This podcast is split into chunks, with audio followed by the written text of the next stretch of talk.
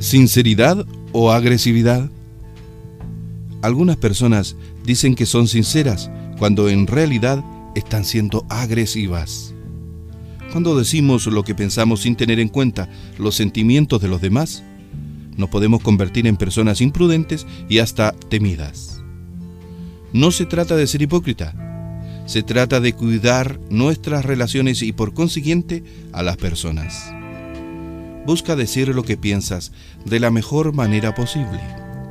Así, evitarás imprudencias que muy probablemente te saldrían caras ya que muchas veces toma años curar las heridas causadas por una sola de estas, imprudencias.